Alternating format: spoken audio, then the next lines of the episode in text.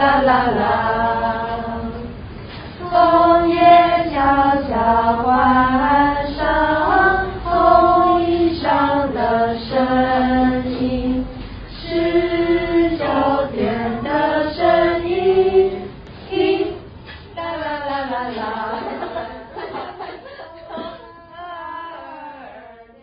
到中学部还有园艺课嘛？对，对啊，为什么这样子课程会放在中学部里面？因为中学部应该要有更多思考的部分。其实中学部的园艺课就不会单纯只有园艺课了。它还包含植物学，它也包含动物学，它还包含生态学这些东西。它在主课上面没有独立出来啦，但是它其实是会被我融入在园艺课里面的。因为它我们在园艺课里面，我们会做扦插呀。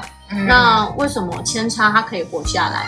我会做高压嫁接，为什么我高压嫁接，我的植物居然可以分成另外一株了？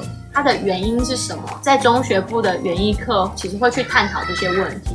它不是单纯只有操作，应该说它也不能只有单纯操作。单纯操作，它在小学的阶段，它已经经历很多啦。对啊，对，没错。所以中学部的园艺课，它更像是我在操作中，我去思考。我开始去思考，为什么我这些操作它是合理的？为什么我这些操作对大自然是好的？到底好在哪里？嗯、我那个牛粪堆肥，我怎么用牛粪？对，用我的自己不行吗？那我为什么做牛粪易肥？我为什么要搅拌它？我不能放着不管它吗？这些问题都是孩子在上课途中问我的，因为他们就觉得很累啊。为什么要去搅拌牛粪？为什么我还要去载它？我明明每天也会大便呢、啊。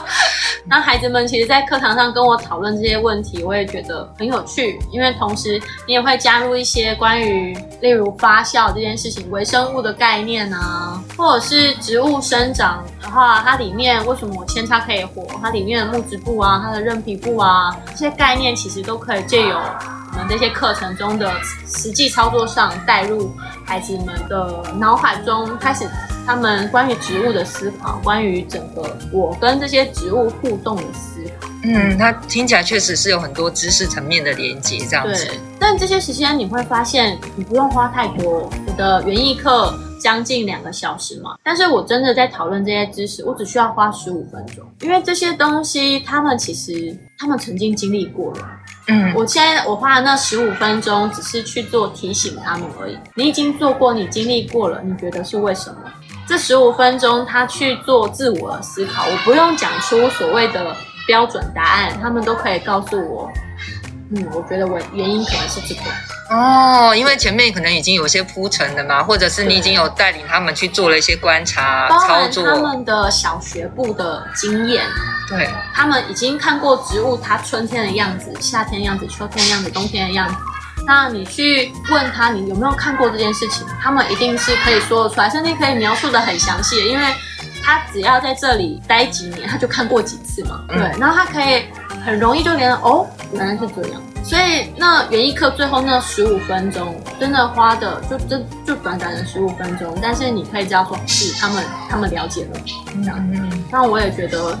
这需要真的是需要时间的累积啦，就是他真的其实经历过那么多时间，我这十五分钟不是单纯十五分钟，而是包含他过去的经验，所以这个部分就会其实会出现一个困难点，就是转学生。哦，转学生对，对，因为他之前是零嘛，或者是没完全没有这些连接，对。然后所以我在讲一个。请他们想象那个植物的生长样态的时候，其实转学生这件事情是办不到的，因为他就是没有看过，他可能只看过他在餐桌上的样子，对，他没有看过他长在土地里的样子，然后他没有看过他发芽的样子。所以当我在我其实就是我昨天就有原因课，我在讲到种子发芽这件事情的时候，只要是有经历过孩子，他们马上就可以知道说种子发芽先长出来是根。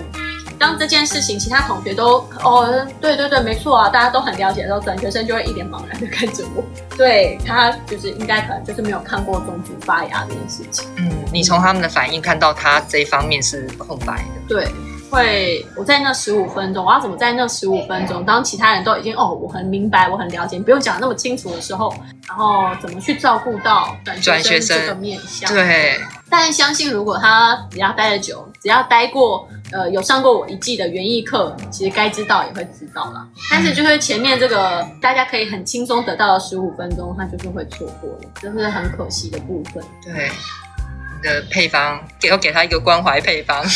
但转学生还有其他的部分，就是例如他可能以前就是从来没有接触过他的园艺课，就需要有一个长期的心理准备了。然后或者是他这件这件我们做堆肥这个很很熟悉，对每个孩子很熟悉的流程，对他来说是不熟悉的，他会不明白这么做的意义在于哪里。那这也是一个会需要花时间去让他累积的事情。他真的没有办法，你跟他说。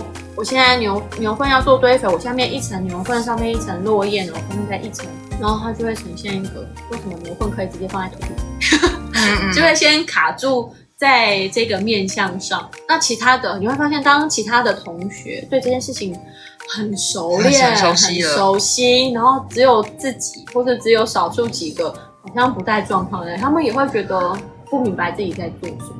那他这个也也没办法跟他说，我现在这么做的意义在什么？他也感受不到啊，因为他就是没有经历过植物从发芽到生长的过程，他不知道他现在做这件事情对土地多多重要，对植物多重要，他会觉得这关我什么事？嗯、那这也是一个，嗯，对，我最近有观察到的一件事情，对，他们当没有任何的自然接触的累积的时候。孩子会变成这个样子，对，因为他之前连结没有。对，就算你跟他说，这会让你生活的环境变得很棒，这会让你吃到的食物变得很棒，他也没有感觉啊，因为他每天吃的食物对他来都没有差别，我只要吃进去就好了。或者是其实他已经食不知味很久了。对，我只要我只要这样就好啦，我这样就活得很好啦，他不会觉得他现在做的这件事情真正的意义在哪里。嗯，我觉得刚加入的孩子可能要经历过一段那个就是 reset，对，就是要重新累积一些生活经验。不过老实说，这个生活经验的确除了华德福的孩子之外，说不定其他孩子就是没累积过。对啊，他们就是不会累积到这些生活经验、艺术啊、自然啊、农耕、身体的活动，他们不会累积到这些事情。然后这也不是他们他们的错，他们没有错啊，他们只是活在这个时代而已。嗯，对。嗯，但是他当他转进这间学校的时候，他才会意识到那个差别是什么。啊，我觉得加入就是一个契机嘛，就是需要时间啦。嗯，对，对，是需要时间。好，那我们今天谢谢欣婷老师哦，谢谢，拜拜。叮叮啦啦啦啦啦。枫叶悄悄换上